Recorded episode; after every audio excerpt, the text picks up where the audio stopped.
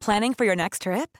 Elevate your travel style with Quince. Quince has all the jet setting essentials you'll want for your next getaway, like European linen, premium luggage options, buttery soft Italian leather bags, and so much more. And is all priced at 50 to 80% less than similar brands. Plus, Quince only works with factories that use safe and ethical manufacturing practices. Pack your bags with high-quality essentials you'll be wearing for vacations to come with Quince. Go to quince.com/pack for free shipping and 365-day returns.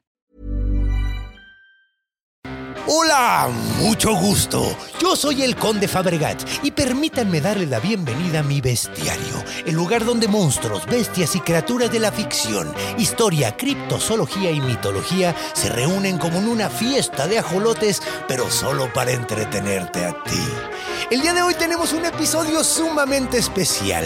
Tenemos un amigo que quiero muchísimo, hombre importante en el podcast de Rumis y próximamente más contenidos. El psicólogo, el comediante, mi carnal, Quique Vázquez. Todavía no entras. Y luego, como monstruo, como monstruo traemos algo sumamente interesante, una leyenda muy olvidada, una leyenda mexica. Algo que probablemente no hayas escuchado y si lo escuchas, has escuchado de él, te saca mucho de pedo. Vamos a hablar, por supuesto, del Yuhualtepuchtli. Entonces agárrense de la brocha porque ya nos vamos a la antigua Tenochtitlan.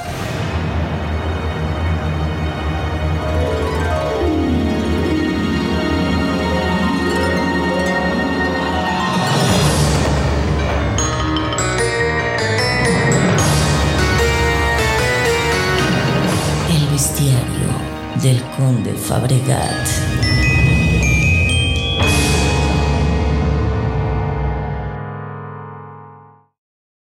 Bueno, pues comencemos describiendo qué es el Yohualtepuchtli. Probablemente no han escuchado el nombre. Es una leyenda que está perdida en el tiempo.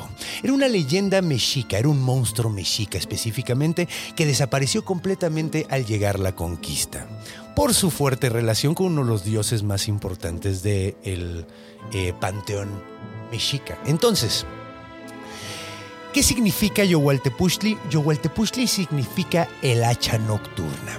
Entonces, para saber por qué es esto, vamos a situarnos en la antigua Tenochtitlan. Imagínate que empiezas a escuchar en los bosques de alrededor de, de- la ciudad golpes con un hacha en un tronco de la nada, como si no, o sea, no sabes de dónde viene, no sabes que no hay nadie por ahí.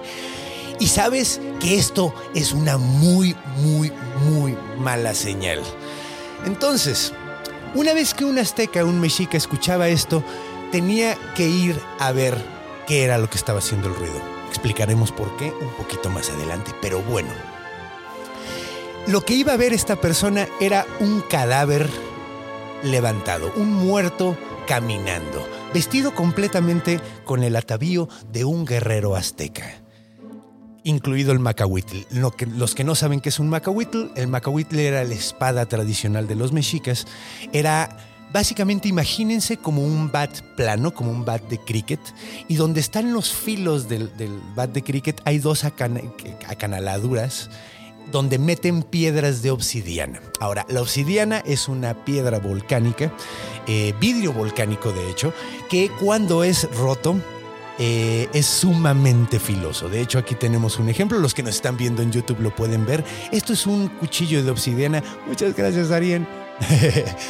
Eh, entonces, ver un guerrero sin cabeza, con el torso completamente abierto, los intestinos colgando y con un macahuitl en la mano. Ahora, lo que estaba sonando no eran golpes en un árbol de un, de un hacha. Lo que estaba sonando era el torso abriéndose y cerrándose, dando golpes tan fuertes que se oye como si alguien estuviera tratando de cortar un, un, eh, un árbol. Entonces, pues pueden imaginarse el pinche terror. Puedes ver cómo se están moviendo los intestinos, todo el- la onda allá adentro. Y ahora había ciertas reglas de qué pasaba si te encontrabas con ese monstruo. Ya entraremos un poquito más a detalle. Sin embargo, ahorita nada más adelantaremos que era uno de los monstruos más temidos, uno de los seres más temidos para los aztecas, porque exigía valentía. Exigía que fueras la persona más cabrona del mundo, si no, te cargaba la chingada. Y además tenía una relación muy, muy, muy grande con Tezcatlipoca, el hermano maligno, el hermano eh, adusto, por decirlo de una forma, de Quetzalcoatl.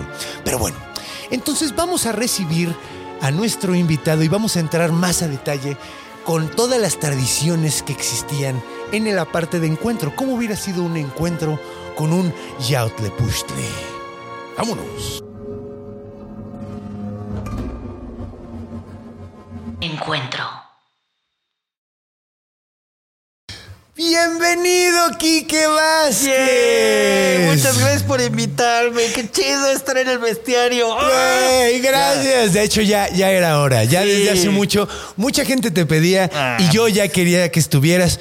Pero, pero pues mira, el momento es apropiado. Porque el Sí. día de hoy vamos a hablar, ya oíste, de una leyenda que probablemente no habías oído nunca. Un Nunca, nunca me. a- había oído de Tezcatlipoca un poco. Claro, Pero. Pero no de este monstruo, qué pedo. Imagínate, sales así, voy al baño. Porque dudo que nuestros ancestros hayan tenido baño, ¿no? Y empiezas a oír los chingadazos. no, güey. ma- uf. Te Sí adelantas a lo que ibas. Yo digo Te que adel- sí, sí, Pues mira, vamos, vamos a, a- a- a repasar un poquito de la tradición. Porque es una leyenda muy antigua. Solo tenemos conocimiento de este monstruo por Fray Bernardino de Sagún. Eso se me hace increíble. O sea, Eso que solo lo que se haya investigado solo sea eso. Es lo único que tenemos ya, güey. Wow. O sea, al menos lo único que encontré yo. Pero todos los libros, todas las, to- en todos lados donde buscas al, al Yohualtepuchtli, siempre eh, hablan, son, son los mismos pasajes de Fray Bernardino de Sagún. O sea, te Siempre, mandan todos pa' allá. Todos mandan para allá porque pues es el único registro que quedó, porque obviamente por su relación con Tezcatlipoca, que era un dios muy importante, no querían no querían que se quedara en el folclore, porque a final de cuentas, ahorita ahorita en, en Orígenes entramos bien a esa onda. Uf. Pero antes que nada vamos a ver el eh, pues el folclore en sí. ¿no? Ok. Entonces, vamos a ver, vamos a narrar básicamente cómo hubiera sido un encuentro con un Yohualtepuchtli y qué es lo que tenías que hacer en caso No de que te lo encontraras. Entonces vamos a poner que hay un vato que se llama Tenoch. Ajá.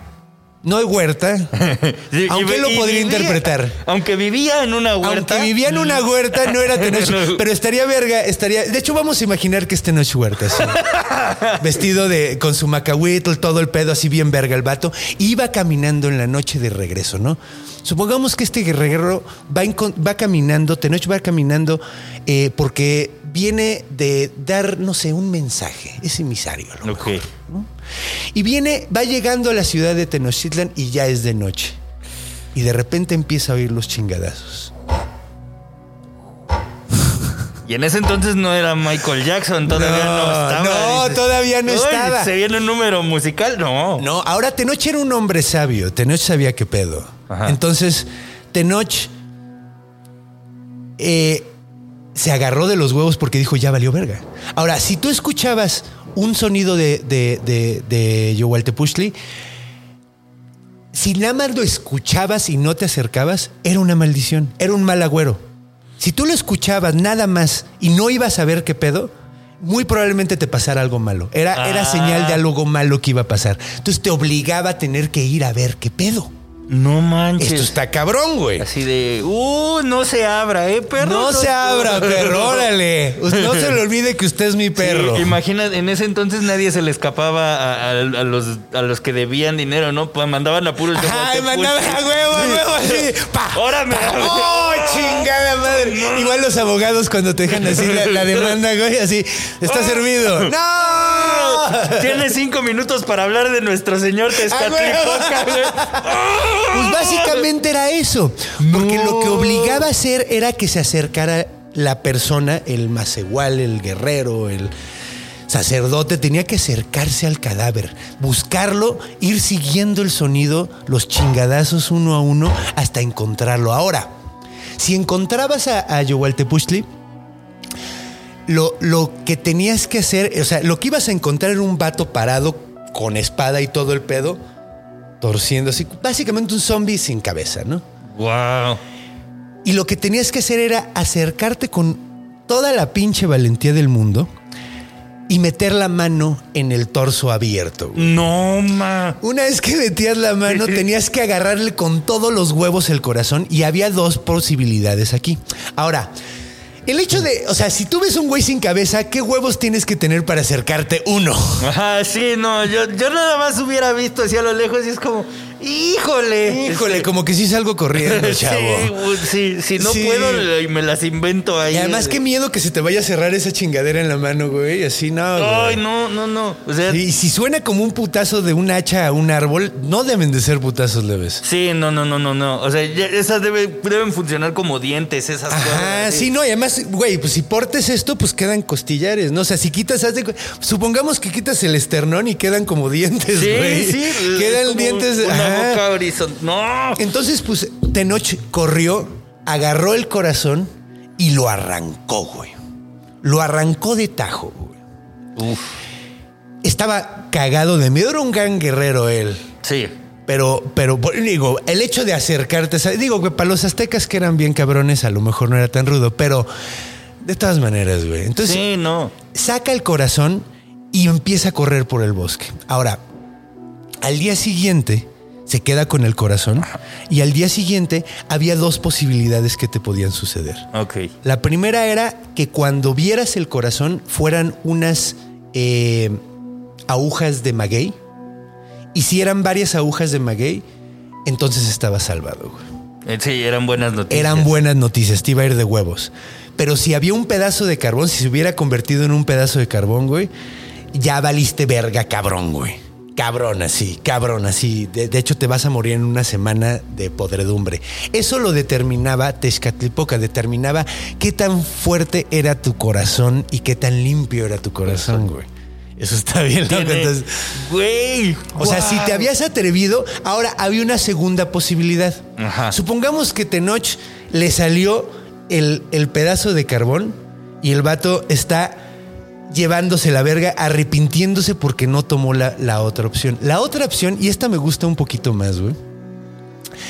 eh, era que agarraras el corazón y no lo soltaras. Lo apretaras con todos tus pinches huevos hasta que el güey se doblara del dolor, güey, y te iba a decir, gentil hombre.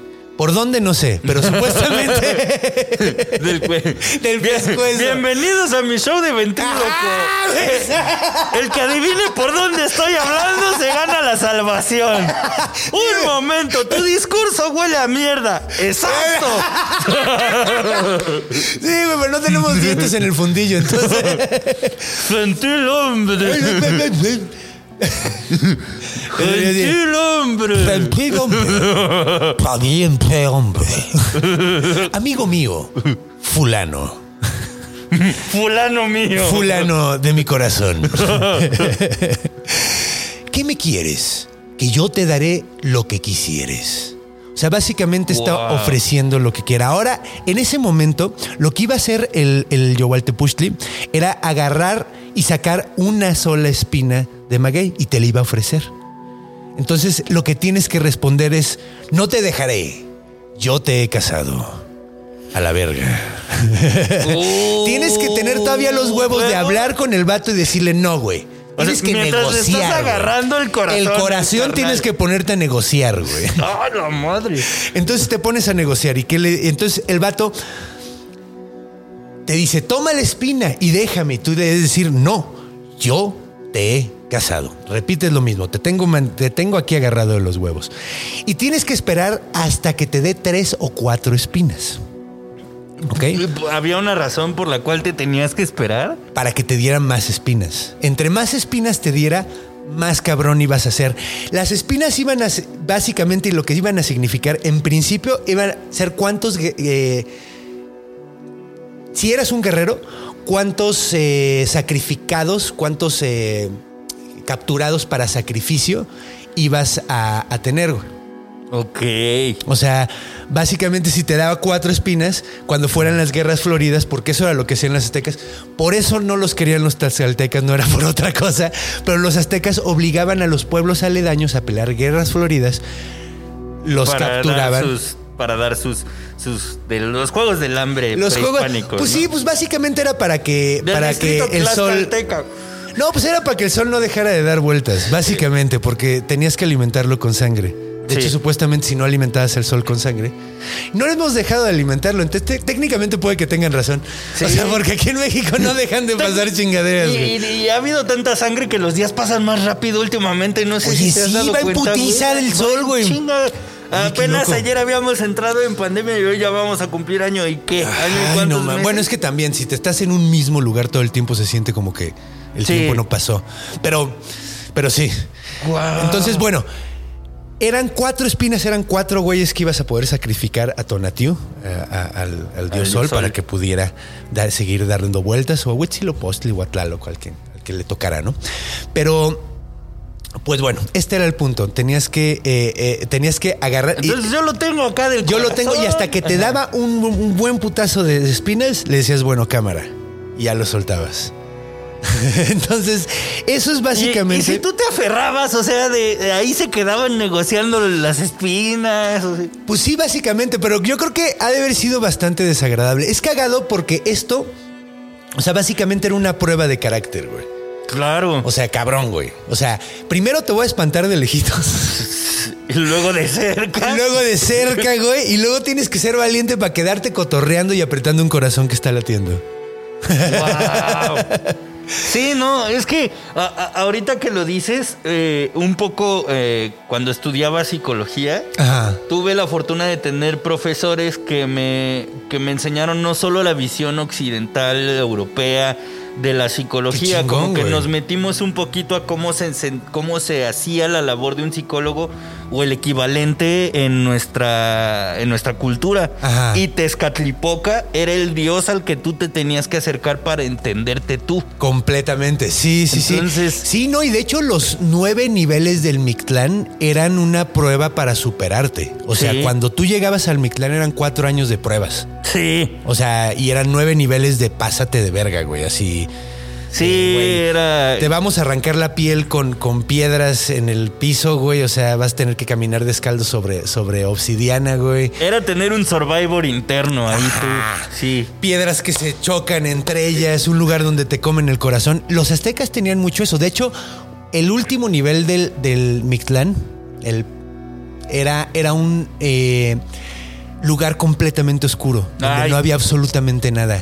Y solo podías encontrar la salida confiando en ti mismo y, y caminando hacia donde tú sentías que tenías que ir, güey. Y- tener la iniciativa. güey. Y de repente te topabas así a De repente te- ajá, ya te lo topabas y ya te comía. Y ya se acababa el ciclo, güey. Y ya te ¡ah! Y que además si te comía era como ya la armé. Ya la armé, sí, Ya güey. llegué. Uf. No mames. Sí Imagínate hubiera- que un día lo agarras tapado a Mitlantecutli y así de, no, ya, ya van muchos de estos. ¿Sabes qué, güey? Espérame, güey. Espérame. Déjame, voy a eruptar tantito. Es que el pasado sí me. Uf. El pasado sí me dio un güey bien mal. agruras. No sé cómo llegó, se tardó 15 años. Pero bueno, entonces vemos mucho cómo es la cosmogonía eh, me- mexica. Mexica. Y, y- y- y toda la onda de, de- de- Pues, güey, de probarte a ti mismo. Un Dios que te hace probarte a ti mismo. Ahora, pues vámonos a Orígenes, ¿qué dices? Orígenes es donde vamos a hablar ya un poquito más de Tezcatlipoca. Uf. ¿Quién chingados era Tezcatlipoca? ¿Por qué había cuatro? ¿Por qué era tan malvibroso? ¿Por qué estaba emputado con todo el mundo? Esa y más respuestas en Orígenes. Uf.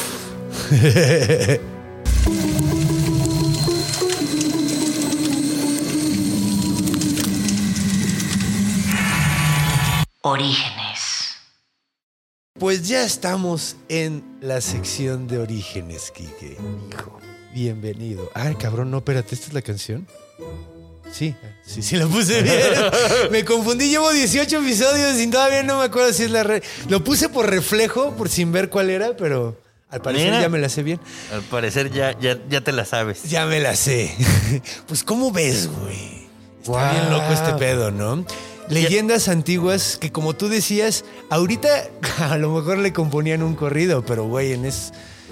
A mí todavía me daría un chingo de culo ver un, un cadáver sin cabeza caminando. Sí, claro. Y es que en Y ese armado. entonces, en ese entonces, pues digamos, nuestro, nuestro héroe hipotético Tenoch, Ajá. pues era un guerrero que ya se la esperaba y es como, ah, mira, uno de los que acabo de acribillar, pues A huevo, sí, no, y ya. pues, güey, de hecho, lo- eh, o sea, pues era una ceremonia al ver cómo le metían el- la mano al torso a alguien. O sea, era como, tienes que ser como un sacerdote o si no, Porque además la me, verga. me quedaba pensando, ahí tú te estás negociando con este güey y de repente pasaba alguien viendo el pedo y qué. Es como, ay, mira, se lo encontró. Yo creo que nunca pasó, güey. Estado muy cagado, güey. Ay, ya venía a ver cuál era el ruido, pero qué bueno que llegó este carnal. Y el otro güey así ya, con un chorro de espinas. Como, ah, que dejen dormir. Ya dejen dormir. pues bueno, vamos a ver un poquito de qué es el, el- el- el origen de este pedo. Vamos a hablar un poquito de Tezcatlipoca. ¿Por qué era así, no? Tezcatlipoca significa literalmente espejo. Espejumeante. Y bueno, de hecho había cuatro Tezcatlipocas, pero cada uno tiene su nombre. Conoces la historia, vamos a contarla para todos nuestros amigos que no la conozcan. Todos deberíamos de conocer estas historias, pero no todos las podemos conocer siempre. Y ¿no? es que eso está bien chido, ¿no? Que, que haya un dios partido en cuatro por los.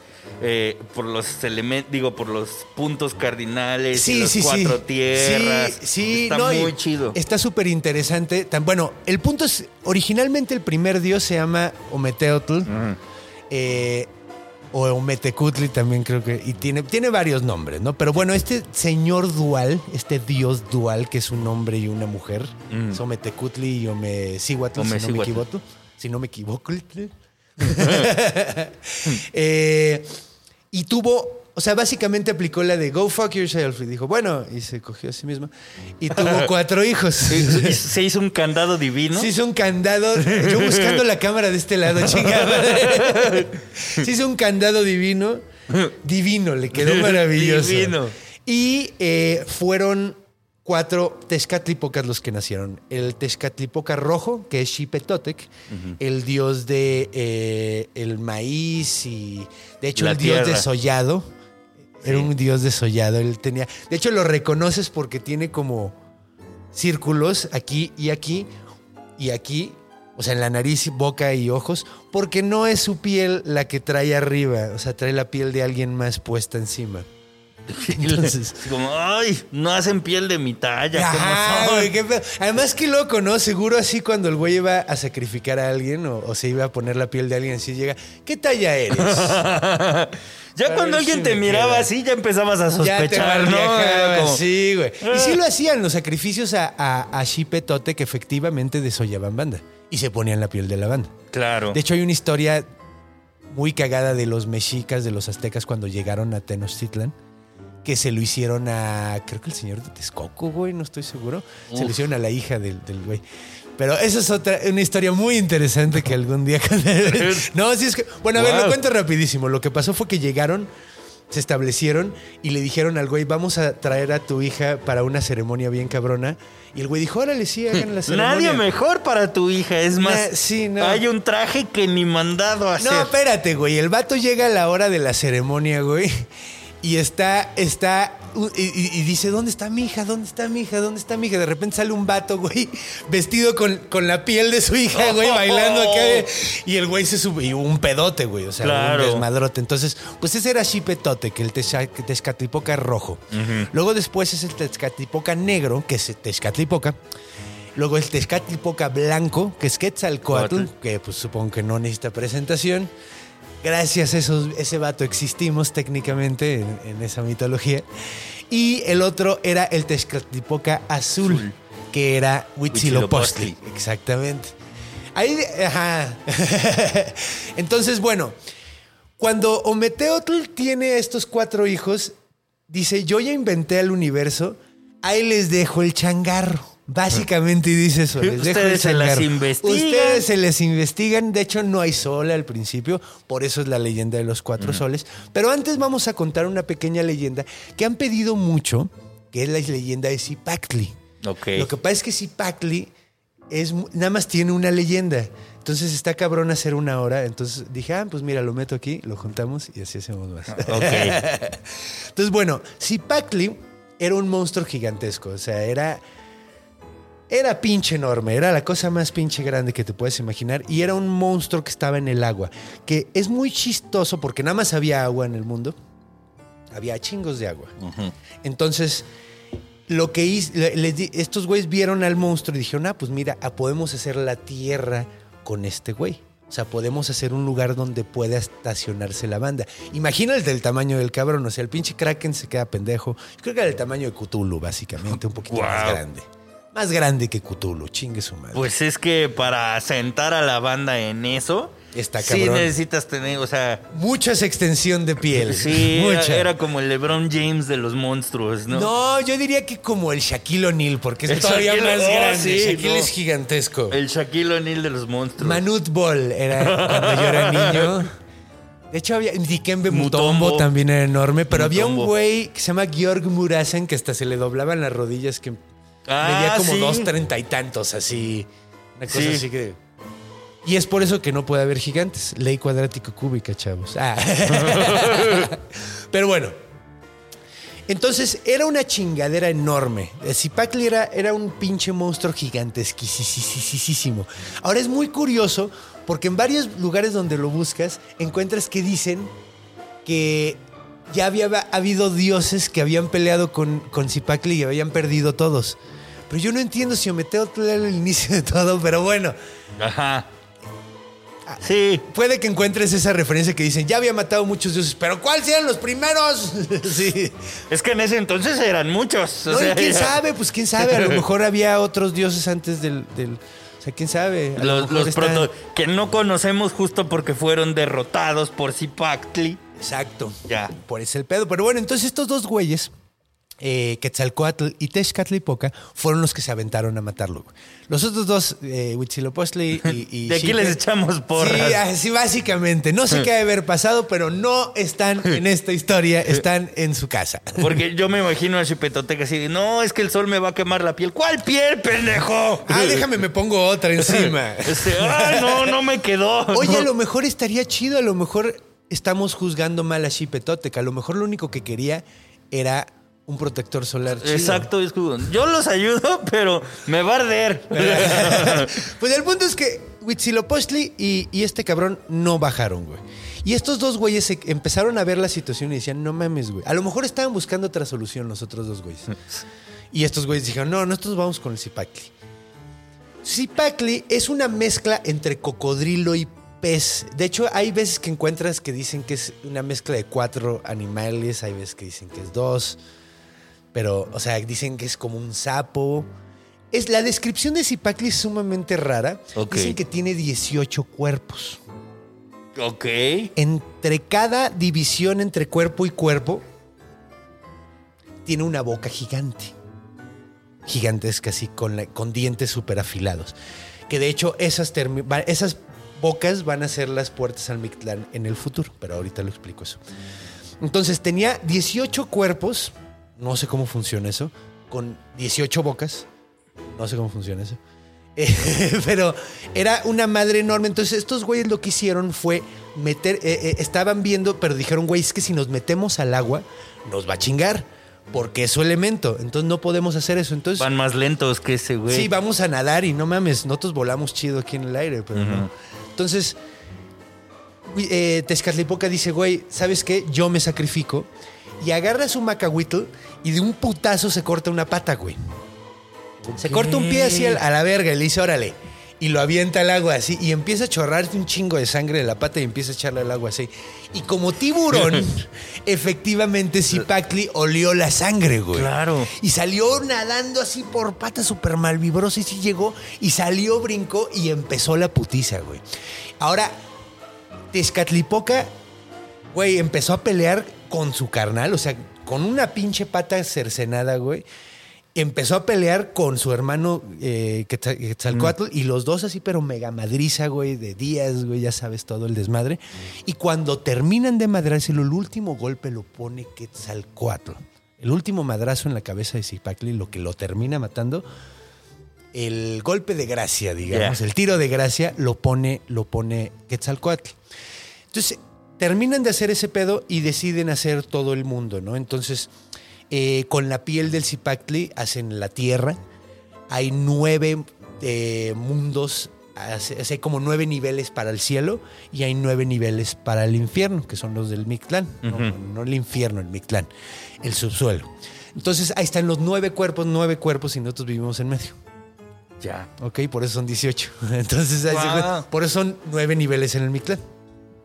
Claro, por los 18 Por los cuerpos. 18 cuerpos. Entonces, tienes que cruzar nueve cuerpos para llegar al centro, porque tú ya estás en el centro, entonces. Sí, nosotros estamos en el ciclocentro de esta paleta Ajá. llamada Mundo. Ajá, exactamente. Estamos Ya. en el ciclocentro, en esta rocaleta. Uf. llamado mundo. Todos los cuerpos son unidades de medida. pa- o sea. Oh. Básicamente, y de hecho todos los niveles del Mictlán, o sea, el nivel donde te sacan el corazón, el nivel donde tienes que caminar por el nivel del aire, del viento que están soplando súper cabrón, donde te tiran flechas, cada es uno de los cuerpos de este güey. Y, y de hecho eh, es bastante simbólico porque en cada nivel vas perdiendo una parte de tu cuerpo Ajá, físico. Sí, completamente. Vas desprendiéndote, vas desprendiéndote hasta que llegas y le das tu alma, o sea, lo, lo más básico a... a- Sí, porque hasta el corazón se lo das al dios jaguar. Bueno, no. se Hay lo un das a jaguar, que te jaguar. come, un jaguar que llega a comerte el corazón. Y de hecho le puedes dar eh, tu pechera. Sí. Porque les ponían una pechera de jade y podías intercambiar la pechera por, por el Sí, corazón. el punto era entregarle el corazón. Entregar a algo muy importante. Ajá. No, te- sí, de hecho, entre con más cosas llegaras a darle a Mictlantecutli, eh, mejor, ¿no? Porque le estabas guardando para su tentempié. Es como- Te comía. Sí, es como, era el sazonador con el que tú te entregabas, ¿no? A huevo, sí. Te llegó bien crudo. Sí, ¿no? a huevo, a huevo. Ya. Entonces, bueno, construyen el mundo Quetzalcoatl y Huitzilopochtli, digo, eh, Tezcatlipoca. Y cuando regresan a contarle a su papá todo lo que había pasado, así de papá, eh, matamos al monstruo y construimos todo el pedo y todo. Y dijo, sí, yo lo vi. Felicidades, Quetzalcoatl, porque tú diste el tiro de gracia. Ah, Y que. Tezcatlipoca dice, no mames, yo me corté la pata, culero. Si no hubiera sido por mi pa, este güey no sale y no empieza No sale y nos carga la verga los dos, güey. ¿Y cuál tierra, güey? No, no mames. Entonces Tezcatlipoca no se lo toma bien esto. O sea, siente que tiene que. te- tuvieron que haberle dado más agradecimiento a él que a Quetzalcoatl. Porque él dio la pata. Sí, no dio el golpe de gracia. Pero ya, güey, ya me estaba desangrando, güey. Porque me Sí. arranqué una pata, güey. Sí, ¿qué querías? Es como, dame cinco minutos, déjame, te pego en lo que recupero sangre. Ah, no, güey, pues, no mames. Entonces, la neta es bastante sensible entender la razón de por qué es así. Ahora es curioso porque de hecho hasta leí un pequeño ensayito que comparaban a Huitzilopochtli con Hades. Digo, a, ah, a Tezcatlipoca, Poca. chinga, perdón, perdón. Tengo que decirlo bien. Tezcatlipoca con Hades porque no es malo. Hades no es malo. Solo es temperamental. Solo, no, y ni siquiera era muchísimo más temperamental Zeus, muchísimo más Sí. temperamental Poseidón. O sea, la neta, o sea, fuera de la idea de Disney, güey, o sea, Hades era un güey que hacía su chamba, era un güey muy adusto, alguien al que le tenías miedo porque el güey no se andaba con mamadas, güey. Si el güey te tocaba morirte, güey, pues te mandaba tánatos y a la verga, güey. Sí, seguía a o sea, rajatabla el reglamento y era parco. O sea, es Era como- parco, era un güey. Y, pero al mismo tiempo era el dios de la riqueza, güey. Que es caragado, ¿no? Porque era el lugar a donde te ibas al, al- donde, cuando te morías y donde te podían torturar si llegabas al tártaro y la chingada. Pero él también, como toda la riqueza está en el subsuelo, él también era el dios de la riqueza. Entonces él te podía premiar muy chido. Entonces era importante también rezarle a pesar de que te daba miedo. Ok. Entonces, algo pasaba así muy similar con Tezcatlipoca, güey. Porque Tezcatlipoca era el güey adusto, era el güey cabrón que te exigía un chingo, pero te lo pagaba muy bien, güey.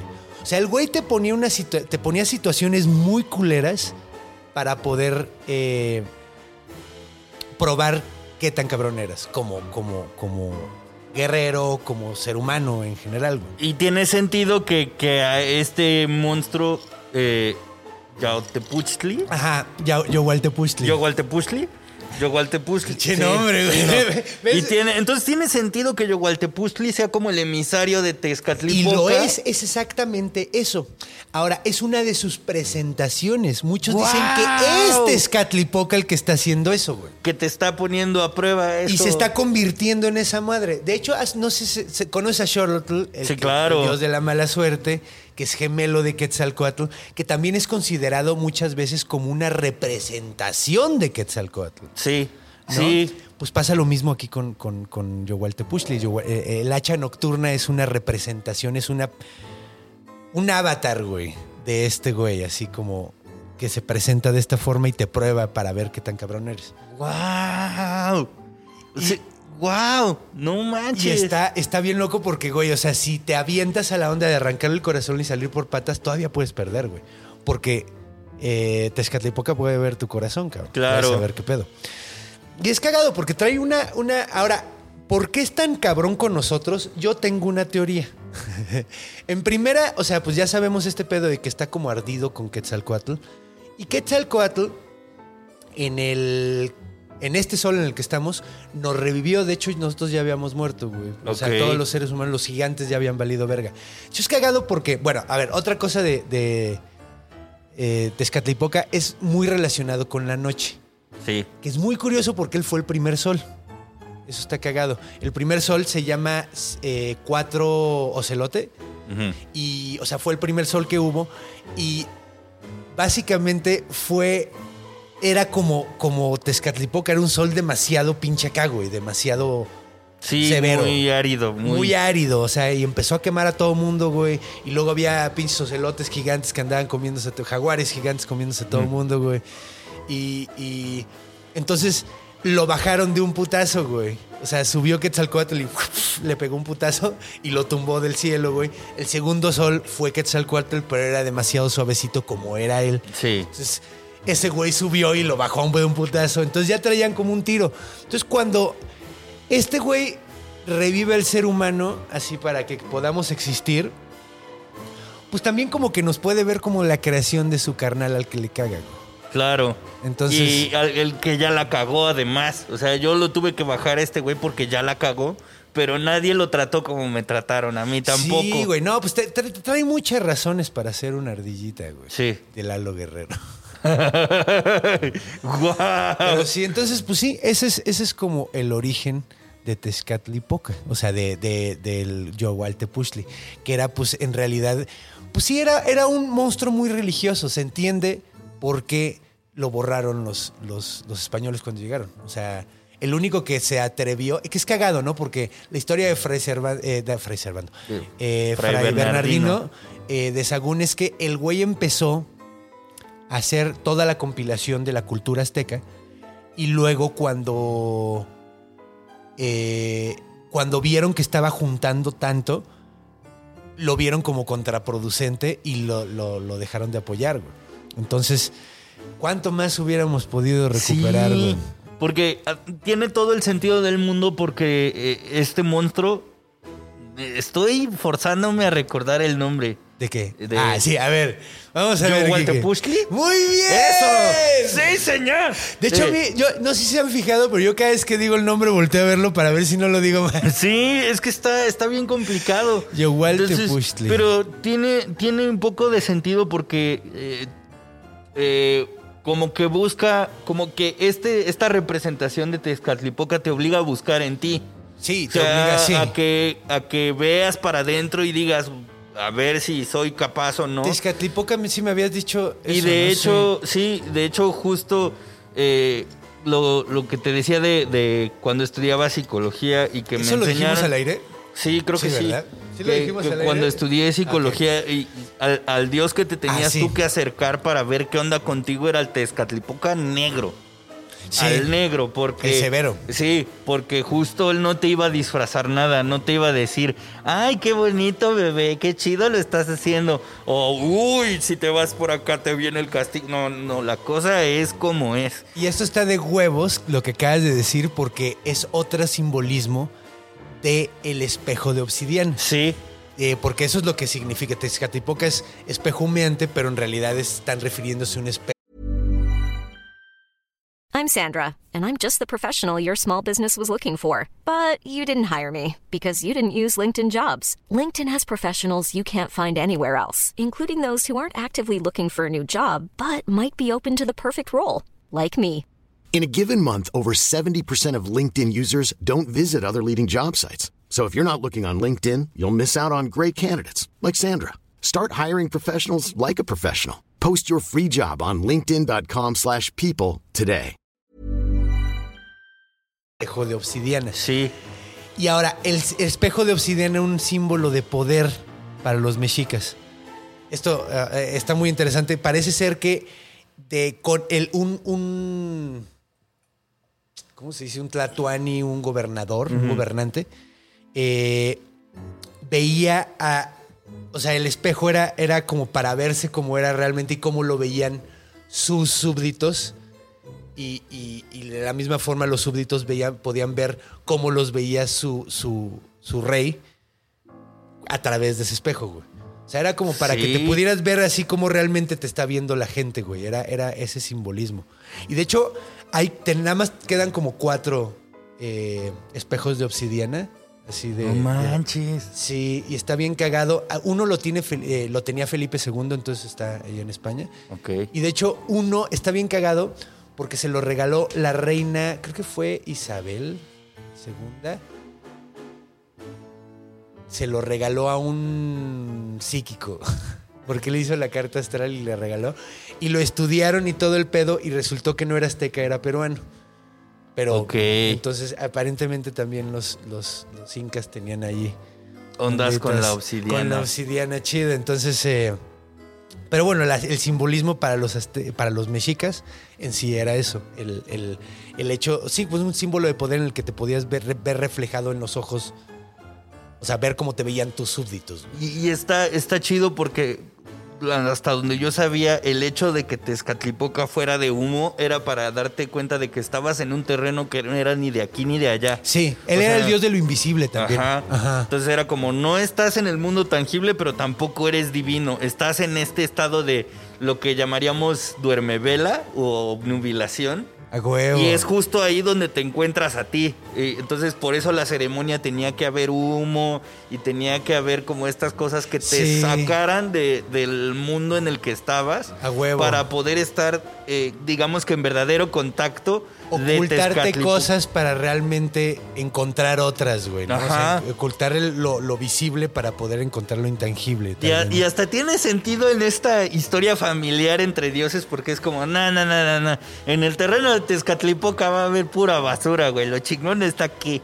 Pero para entrar tienes que, que, que así, como los cholos de 38 segundos de putazo. este güey así, órale, para entrar a lo chido tienes que hacer esto. 38. Bueno, no, depende de la. De la De- depende de la- nada, de la clica. grupo, de la clica. no, pero acá Tezcatlipoca es, no, no, no, lo chido, o sea, para entrar a lo chido es tener que hacer esto. Y era algo muy de la, de la cosmovisión.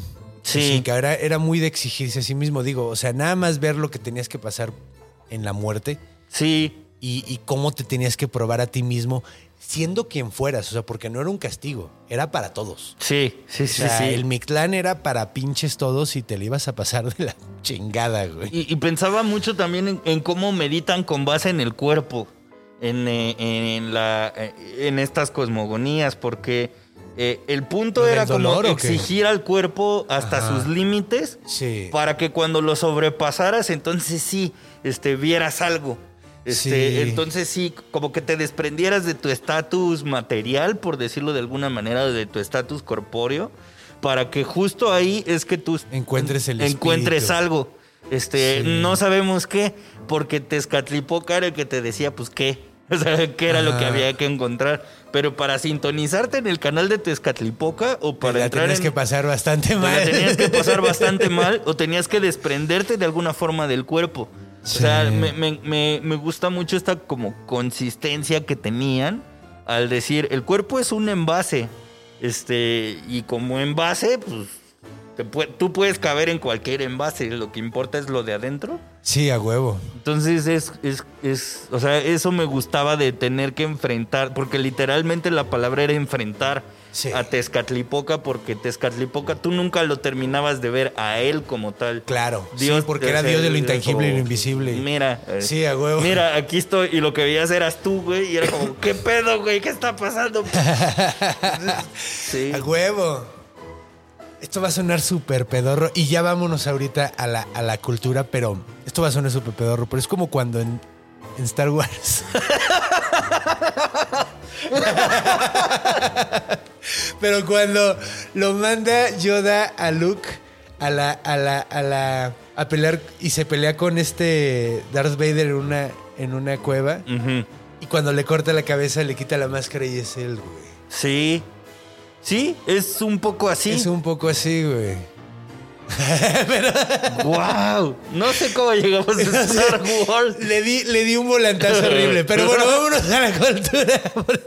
Y digo, no, no sé qué tanto vayamos a poder hablar de la cultura. ¿Por qué no hacemos una película de Yowalte Puslis o algo así? Estaría bien bueno. Vamos, o sea, vamos a inventárnosla ahorita. Vamos a jugar. Va. Nos vemos en la cultura.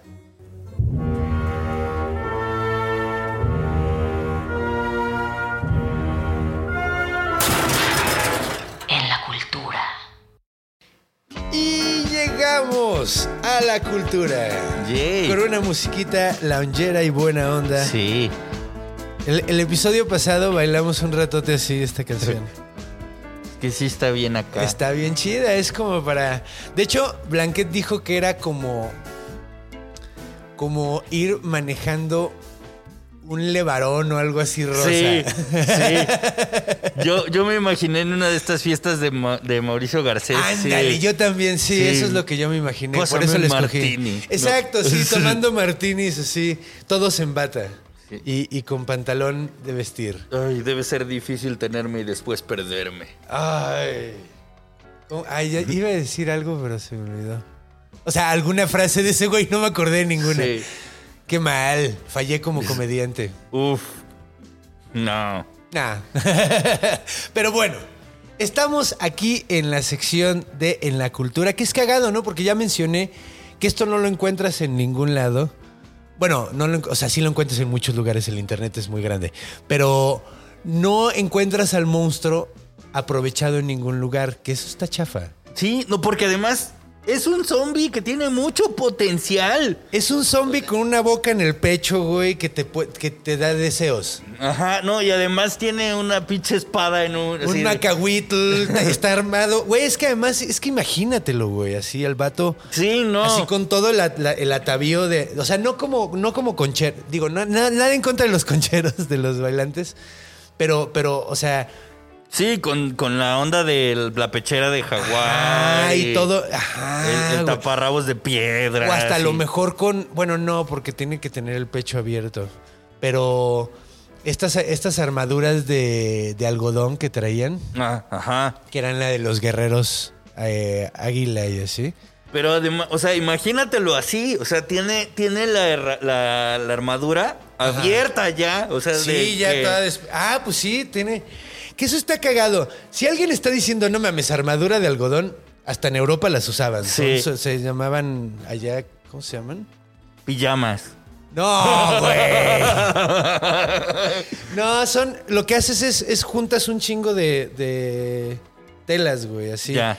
Pero. De hecho, la hacían allá con lino y aquí la hacían con algodón, entonces aquí les quedan más verga. Ok. Pero. Pero sí, de hecho, güey, no mames. A mí, la neta, sí me encantaría ver una movie. Sí. Así, de monstruos aztecas, güey. Así Es donde que salieran un chingo. Sí, estaría genial. Porque además, como las representaciones están bien chidas. De hecho, Sí, voy a subir, voy a subir imágenes de este. Uf. Eh, encontré unas chidas. De Yogualtepuztli. De Yogualtepuztli. Que es con Pustli con Z. Ok. no es con X. Yogualtepuztli. Sí, pero pues esos ya son. Son hispanizaciones, ¿no? Son como. ¿Cómo se dice? O sea, es- lo- los trajeron. No sé, como. como castellan- Castellanización. Eso, ¿no? Ya. O sea, yo. Es que imagínate a, a uno de estos, a un Yogualtepuzli, enfrente de uno de Walking Dead. El Yogualtepuzli se lo Se chinga. lo chinga. Pues de entrada, güey, no le puede comer el cerebro el zombie. Porque no tiene Tiene- cabeza. en segunda, tiene un macahuitl, güey. Te Un mac- acercas tantito y no.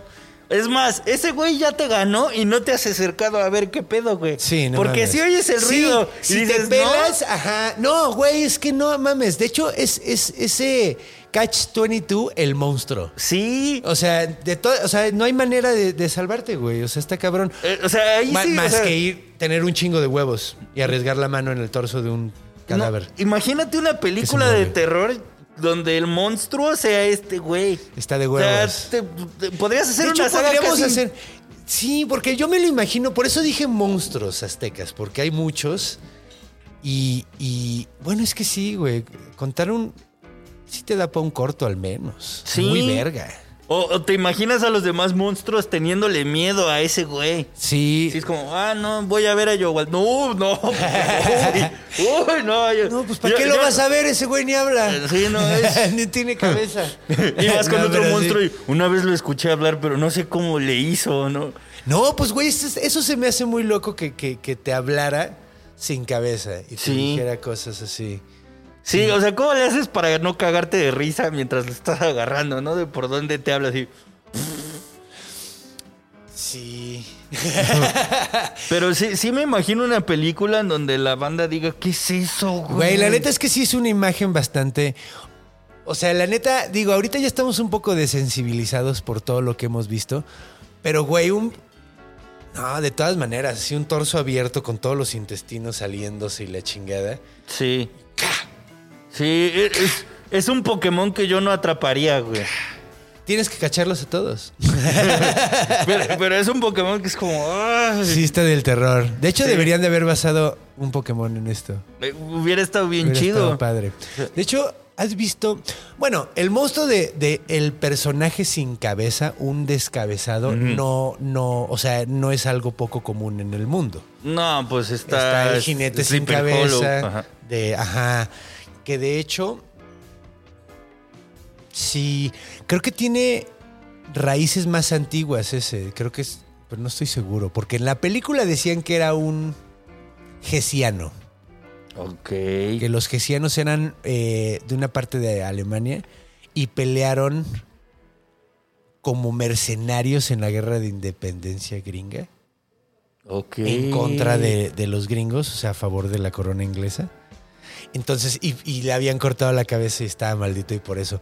Y creo que el libro pa, también, eh, también es así, güey. Nada, es que es diferente el libro, trae, otro, trae, trae- trae muchas cosas. No, ma. Sí, pero bueno, trae.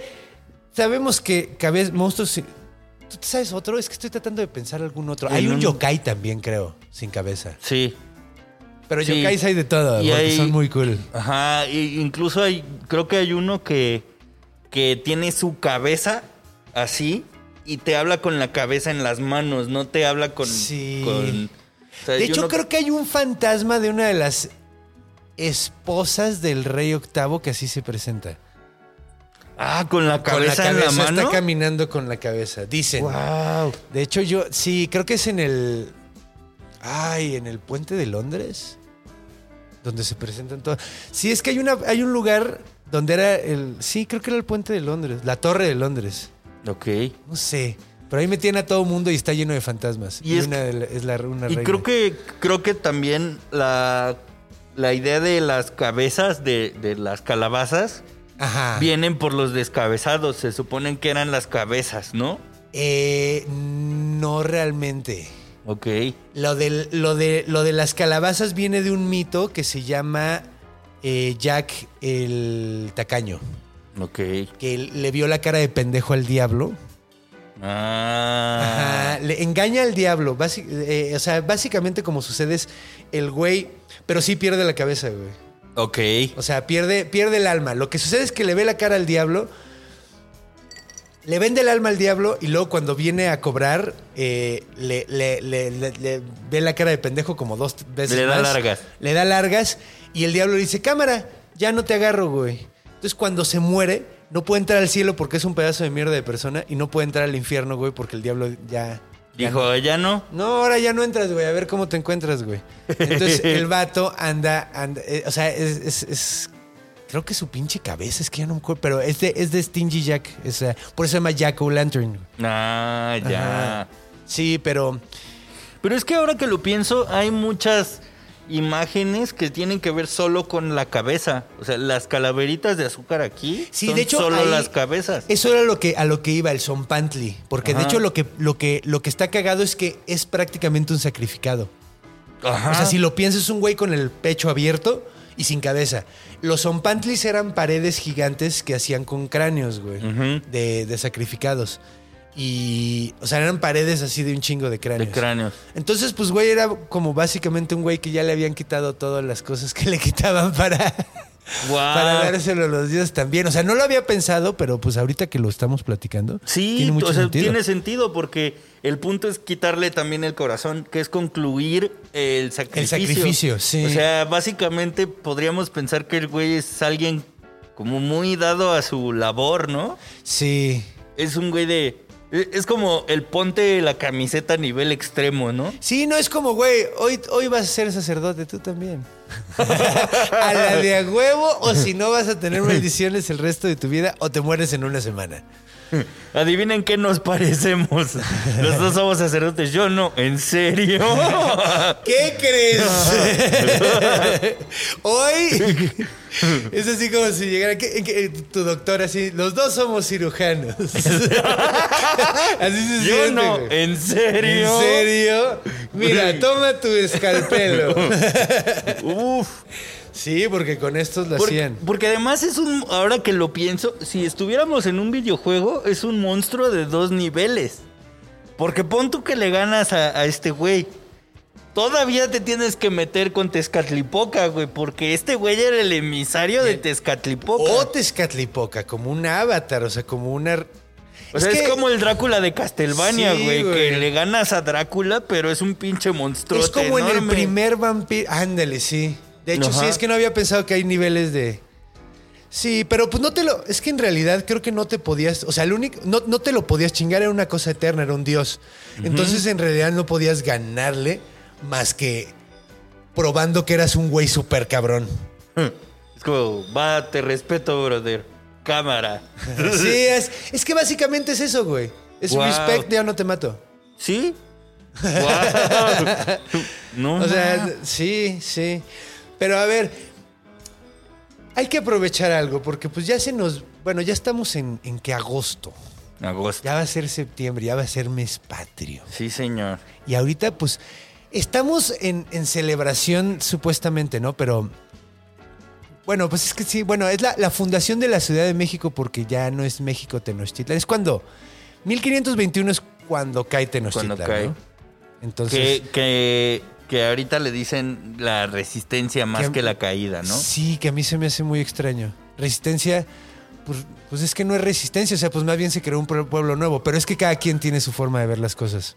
Yo la verdad, como la veo, es que pues se creó un pueblo nuevo, o sea, ya no somos mexicas, ciertamente no somos españoles. Sí, no. O sea, mexicas tal cual, Tampoco. no somos, o sea, güey, no mames.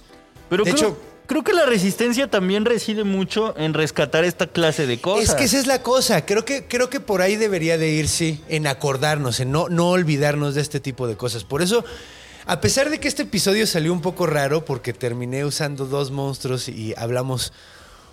Pues sí, sí hablamos chido de él, pero, pero pues es que no había tanta información. Pero es que es la onda. Tenemos que, tenemos que revivir estas cosas para Justo. que, para que haya. Güey, yo quiero que salga. Güey, en el juego este, ¿ya viste el juego de Mictlán? Nictlán, uff. que algo tengo que decir, tengo que hacer un pedo yo. ¿Por Sacaron qué? un sisimite. Va a salir un sisimite. Y de hecho es justo como yo lo describí en el capítulo de sisimite. Pero no tiene sentido, carajo, este Nochtitan, güey. A ver, es que ve, güey. El Ajá. sisimite es un monstruo yucateco. Ajá. Y está basado en una palabra que significa como demonio, que es Tzitzimítl, la Tzitzimime. Las Ajá. Tzitzimime son unas mujeres eh, esqueléticas, unos como esqueletos vivos, que se tratan de comer el sol cada vez que anochece, güey. Ok. Y cada vez que amanece, güey. Y cuando tienen más poderes durante los eclipses, güey. Entonces tendrían que sacar a las, sisimi- a las sisimimes, no al sisimite, que es un monstruo yucateco, que es la... O sea, no sabemos ni de dónde salió, o sea, pa- realidad, güey. O sea, porque la palabra sisimite, sisimite viene de sisimit- sisimime. Que es esta mujer es esta que mujer se come el... Bueno, que se quiere comer el sol. Y en náhuatl es casi casi equivalente a demonio, porque güey, no mames todo. De hecho, supuestamente, bueno, cuando se acabe este ciclo, este sol, Ajá. va a acabar con un temblor, porque es el sol de movimiento. Ya. Entonces, cuando termine, van a salir las sisimimes a comernos a todos, güey. O sea, eh, Apocalipsis Zombie, güey, estos güeyes fueron los primeros en, en inventarse uno. ¡Guau! La neta. Y son las sisimime, que son unas morras horribles, esqueléticas, que van a venir a comernos. Y se tratan de comer Es como sol. una noche en el pata negra. Básicamente. Entonces, ¿qué experiencias has tenido tú en ese lugar? horribles, muy horribles. Sí, yo nunca he tenido una buena experiencia. No. Es que yo no soy de antro, güey. Sí, creo que creo que en eso nos parecemos mucho, que es como, no quieren salir a... Eh, si mejor jugamos Juegos de videojuegos". Ajá, vamos a hacer un juego de mesa y unas chéves, güey. Sí, y platicamos no, con tranquilo. música a nivel. Mauricio Garcés. Sí, y música chida que, que vaya con el juego que estamos jugando. Uf. Qué ñoños. Deberíamos hacer eso, Hay la que neta, hacerlo, sí. sí, güey, se tiene que armar. Sí, se por tiene que favor. armar. Se tiene que armar. Porque además, güey, hay muchísimos besties que son súper RPGeros, güey. Sí. Güey, los besties son lo mejor del mundo. Los amo. Yo, yo sé que los roomies también son la onda. Sí, lo son. De hecho, compartimos. Compartimos sí, fandom. compartimos mucho fandom. Porque eso- es que tenemos a la gente más cool, güey. Sí, claro. Y además, gente que es muy ñoña. O sea, Sí. porque los roomies también somos bien ñoños. Bien ñoños. Sí, sí. Entonces hay que armar eso. Hay que armar los juegos de mesa. Y ponemos de Dungeon Master a Héctor García. No mames. De hecho, a mí también me gustaría ser Dungeon Master. Uf, sí. Yo también cuento Es que yo, yo tengo, yo tengo como que en mi cabeza que los De hecho, perfectos. Badía, güey. Badía también debe ser un gran Dungeon Master. Hay varias personas que, que yo digo, güey.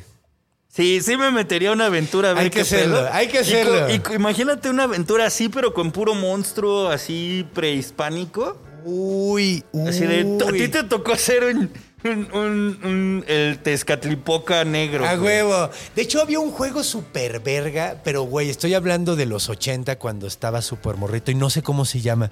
Porque una vez un compañerito de la escuela, yo debo haber tenido pinches 8 años, güey. Y un morro de la escuela llevó un libro de, ya sabes, los libros donde te explican el juego y donde Sí. viene. Y era un juego de rol de dioses de todo el mundo, güey. Y venían aztecas, Wow. venían, o sea, salía Tlaloc, salía Zeus, o sea, y, podía ser cualquiera de ellos y ya venían los stats. O sea, escogías tu dios y venían los stats, o sea, no tenías que armar tu personaje, Uf. ya estaba armado. Ya. Y no mames, llevo años buscándolo. Si alguien Si sabe alguien cómo lo se sabe, llame, no mames, güey, porque de niño me voló la, la cabeza. Casi me robo el libro, güey. Hubiera sido mi primer robo de niño. Pero no lo hice porque me siento mal cuando me robo cosas. No, no. Y luego es bien Cuando difícil. lo he hecho me da un chingo de, de cargo de conciencia, güey. Pero bueno. Sí tenemos tú- que jugar juegos Si tú, si tú te hubieras encontrado con este güey con Yowaltepuzli, ¿qué crees que hubiera pasado, güey? Yo no sé, o sea, ¿Tú, tú crees? Es que, güey, no mames. Yo, yo la neta, o sea, me veo me- menos amable de lo que soy. ok.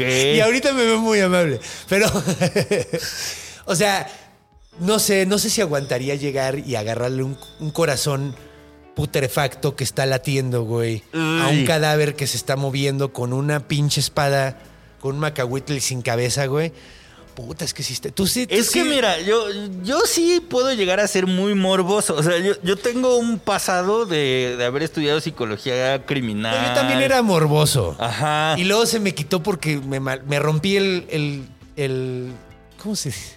Rompí el chip, así. Sí. Me descompuse, o sea. Vi tantas cosas, me desconfiguré, vi, vi cosas tan horribles que dije, güey, ya no quiero ver cosas horribles en mi vida, güey. Ya. Sí, viste tanto que dijiste, ya, Sí, hasta ya. aquí mi cuota de cosas ya, horribles. Ya, ya, qué horror, güey. Ya quiero estar contento. Ya nada más quiero ver películas de comedia. ya. A mí lo que me pasa es que tengo una fascinación por el cuerpo humano. Ah, en sí. general. Así No, tengo una fascinación así.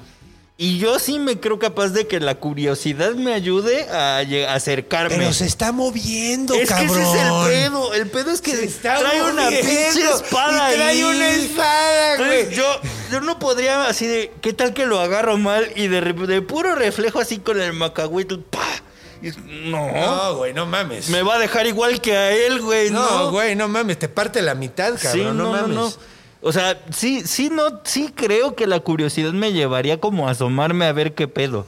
Mira, yo también tengo algo que, la neta, lo que me he dado cuenta es que cuando estoy en situaciones de peligro, actúo si- sin pensarlo y luego ya después me doy cuenta de todo lo que pasó. No es la o sea, me- una vez me trataron de asaltar ¿Ok? y me pusieron una pistola en la jeta y le cerré la puerta en la, en la cara al güey y salí corriendo. Y la neta no me di cuenta de que lo había hecho hasta que ya había terminado, güey. No. O sea, estuvo súper loco porque lo estaba pensando y lo estaba haciendo. Fue una reacción así. Y no es la, la única vez que me ha pasado. O sea, me pasa muy seguido que si estoy en peligro, reacciono rapidísimo y luego digo, ok, ¿qué pasó? Entonces, en una de esas, güey, a lo mejor sí, sí salgo corriendo y... O sea, una vez le pegué a un güey en, en, en la... Esta de los sustos de... La casa de los sustos de Reino Aventura. Donde No. te asustan. Una vez le metí un chingadazo a un güey porque reacciono, güey. Reacciono, Por- güey. Por el puro instinto. Por adrenalina, güey. También una vez nos trataron de asaltar a mí y a una morra afuera del Beer Hall, güey.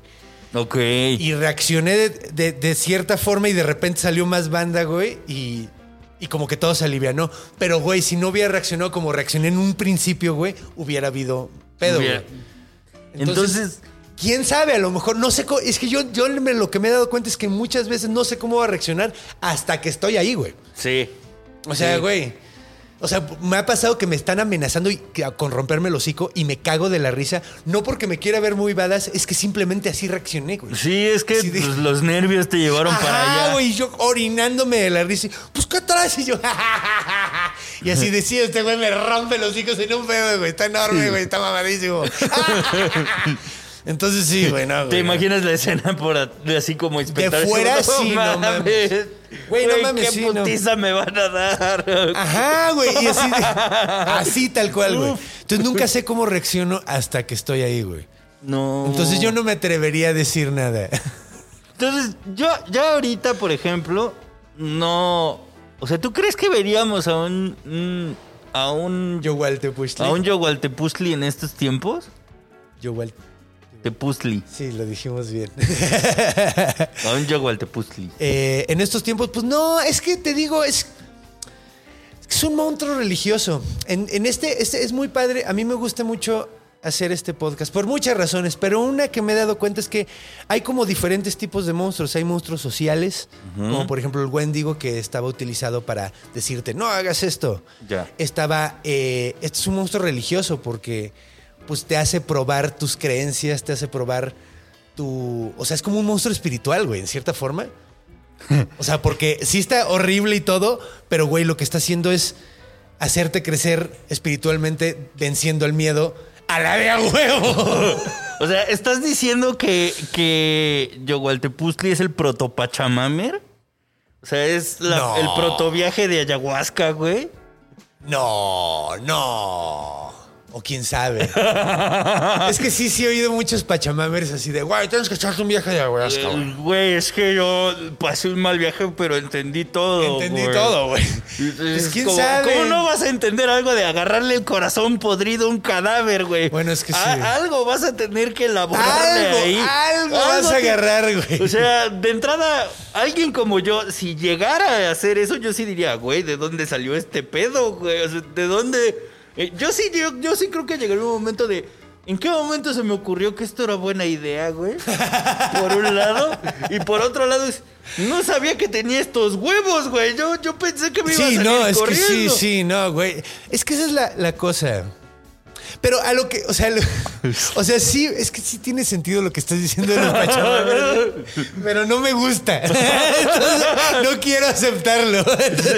Pero, pues más o menos, pues es que es, Porque además, es que también, di- di- digo, o sea, lo que decía de espiritual es que no es la única religión que hace eso. O sea, por ejemplo, hay, o sea, hasta en el catolicismo hubo épocas donde se ponían el silicio en la pierna Sí. o se daban, se daban sus chingadazos. Todavía Todavía hay órdenes. Hay tradiciones, por ejemplo, en Guerrero, los, los callados, Ándale. que son los que los, los callados y los, los de la crucifixión, que se ponen varas con espinas así y tienen que ir caminando en una procesión.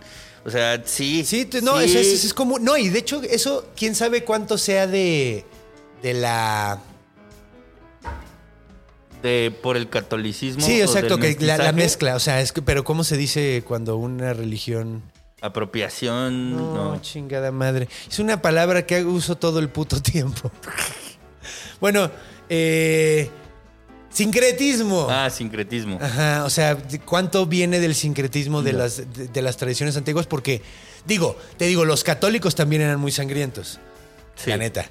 Pero es que los aztecas sí traían una onda de sacrificio propio muy, muy rudo. Que de hecho era de la época, güey. Y es que eh, también depende del sentido con el que lo hacían, porque creo que en el catolicismo en ese tiempo era por cosas punitivas. Sí, Era como una onda de Sí. brújula moral, pero acá era un... era de castigarse por alguna chingadera que hiciste. Aquí no necesariamente te habías hecho una chingadera, Ajá, simplemente acá era como parte del parte proceso. del pedo. Sí, sí, no era porque... Sí, Sí, porque acá, o sea, yo sí lo entendí en este lado del charco como un... El cuerpo es un envase y te tienes que ir habituando a desprenderte de ese envase de alguna forma. porque eventualmente lo vas a perder. Porque lo vas a hacer o ahorita o en los cuatro años de Spartan Race en el Midclan. Entonces, tú dependes en qué momento Sí, quieres decides. aventarte ese viaje. Tú güey. decides cuándo jala, güey. Pero, Sí. y, y en cierto sentido también creo que ayudaba a, hacerte la, la idea, ¿no? De que el cuerpo es algo Es efímero. temporal, sí, es efímero, sí. Entonces, si no era en un sacrificio, era porque te desollaban para Chipetotec. o te vas porque- haciendo viejo, tan simple como, güey, te vas haciendo viejo y vas viendo perder la funcionalidad de tu cuerpo. Y- o sea, y- tan sencillo como eso. Sí, justo. Y, y- y justo lo que importa es lo que lleves dentro. Sí. Entonces es bien, es bien simbólico que una persona tenga que meterse al centro de un cuerpo putrefacto Sí. para probar su valía, ¿no? Es- Y está cabrón. Y además está cabrón que todavía podías arrancarle el corazón, salir corriendo. Y de todas maneras, Juan te llamas, güey. Porque, Sí. no, porque no eres de puro de corazón. Sí, sacaste valentía de quién sabe dónde para hacer eso. o justo porque eres así- tan mierda que hacer algo así es ya como... Ajá, es normal para ti, güey. Sí, entonces tienes un corazón podrido. No Sí, lo, tienes de chido. piedra y, y de piedra no sabe. valiosa, o sea, Sí. es como un carbón. Sí, como un carbón. Sí, que era un carbón o una, una tela ya toda jodida. Se Mm. convertía en eso. Y también había la posibilidad que no fueran agujas de maguey, sino que fueran plumas. Ok. Sea, plumas de, de colibrí o algo así. Es que ves que ellos. Sí, ellos apreciaban mucho. las plumas. Ajá. Pero pues ha sido un, un- un episodio maravilloso. Sí, sí lo fue. Sí, lo, fue. La verdad la pasé muy bien. Fue, yo sabía que iba a ser un episodio difícil porque tenemos poca poco, información. hay poca información, pero, pero yo sabía que contigo iba a salir muy lindo. Ah, muchas gracias. Y creo Ay. que creo que ahí está la invitación. Justo involúcrense y, y busquen estas Busquen, historias. A huevo, sí. Porque hay cosas muy valiosas. Como lo que, lo que pasó en el episodio de Nahuales, que resultó que pues, los Nahuales no son monstruos, son gente, de conocimiento que, que quiso satanizar la iglesia y ahorita es un conducto de conocimiento que está casi perdido. Y, y entonces es algo muy importante. De hecho, mucha gente se enojó en el episodio de Nahuales porque no vieron el episodio completo. Decían, Ah. eres un ignorante y estás eh, perpetrando la ignorancia. Pero es que primero hablé del- de, la, de la creencia de que son monstruos y luego expliqué, no, no es cierto, nada de esto es cierto. Ajá. Y entonces no lo vieron completo. Vean completo las cosas antes de quejarse. Sí, porque No lo van si a no, no, no creo que lo hagan porque les, les encanta sacar Armarla cosas de, contexto. Sí, sí. Pero sí, creo que en este capítulo quedó muy de manifiesto que ah, hay cosas de aquel entonces que son re valiosas Y que pueden caga- hacerte cagarte de miedo. y que pueden hacerte cagarte de miedo. ¿Hay algún anuncio? Sabemos que tenemos a los roomies. Sí, ¿Hay algo lunes- más que quieras anunciar? Los lunes y los jueves a las 11 de la mañana están los roomies en YouTube. Ahí chequenos, hablamos de un chorro de cosas. Y este, estoy planeando hacer un, un contenido que se va a llamar ¿Cómo me lo explico? Que es todo lo que le querías preguntar a un psicólogo, pero no te atreviste a preguntarle, por un lado.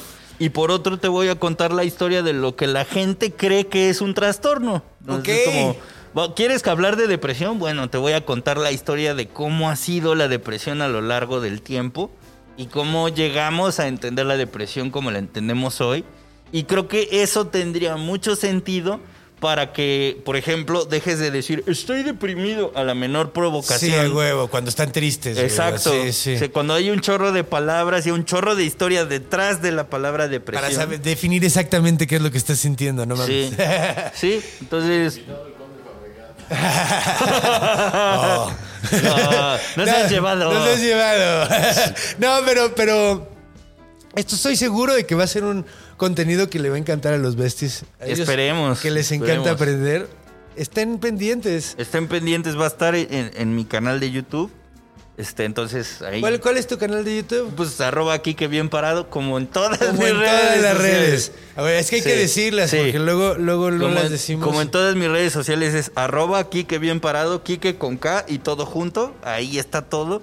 Entonces eh, se está ya cocinando los primeros capítulos que me han pedido un chorro que hablara sobre como la conducta de un líder de una secta. No, no me quemes. Sí, sí. No me quemes, no seas culero, güey. Vamos bien, güey. No, no, no. Este, no, la, la pregunta es si son o se hacen. Ah. Entonces vamos a, a ver qué onda. Oye, qué interesante. ¿Vas a hablar de Shoko Ashahara? Eh, pues voy a agarrar varios ejemplos. Agarra a Shoko Ashahara. Ok. Es- Es un inte- es súper interesante. Es el de Lom Shinrikyo. El de Japón, el que Ajá. echaron las, el gas mostaza en el metro. Ah, ya. Y el güey era ciego. eh, Wow. Creció en un orferinato. eh, fue vendedor. O sea, fracasó un chingo de veces y de repente pegó con el. Con el Con el esa pedo de- onda. con, con- con el pedo de la. A lo mejor la cosa era usar los superpoderes para el mal. No, es que es muy cagado porque el vato era sumamente, o sea, era hasta cuando estaba en el orferinato tenía todos los morritos ciegos detrás de él, güey, así haciendo lo que quería. Era, era un, es un personaje, entonces sí, chécalo buscar. porque es súper interesante. Cámara. Y pues a mí se me hace de los cultos más peligrosos del mundo, güey, la neta. Sí, hablaríamos de esas cosas, pero Uf. aquí Pero hablamos ya. de monstruos. Vale. Pero bueno, gracias por venir, Kike. Gracias por invitarme. Ay, mira. Gre- Ves, ya sabes que besos. Y tenemos pendiente eh, la reunión Juegos de rolera. mesa. Sí, sí, a huevo, a huevo. Va, va, va. Y pues bueno, ha llegado la hora, cuchi cuchi, la hora de despedirse, la hora de la buena onda.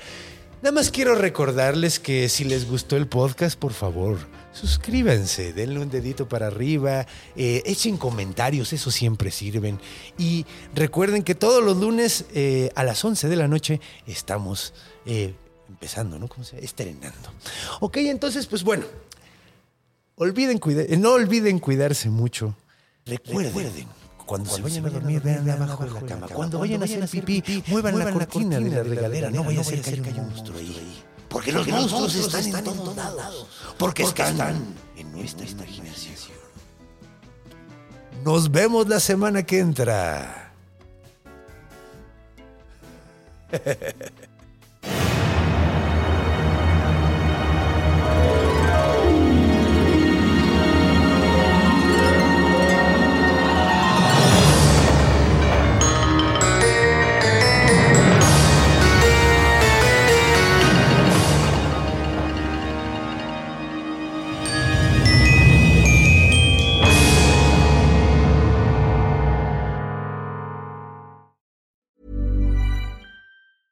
Planning for your next trip?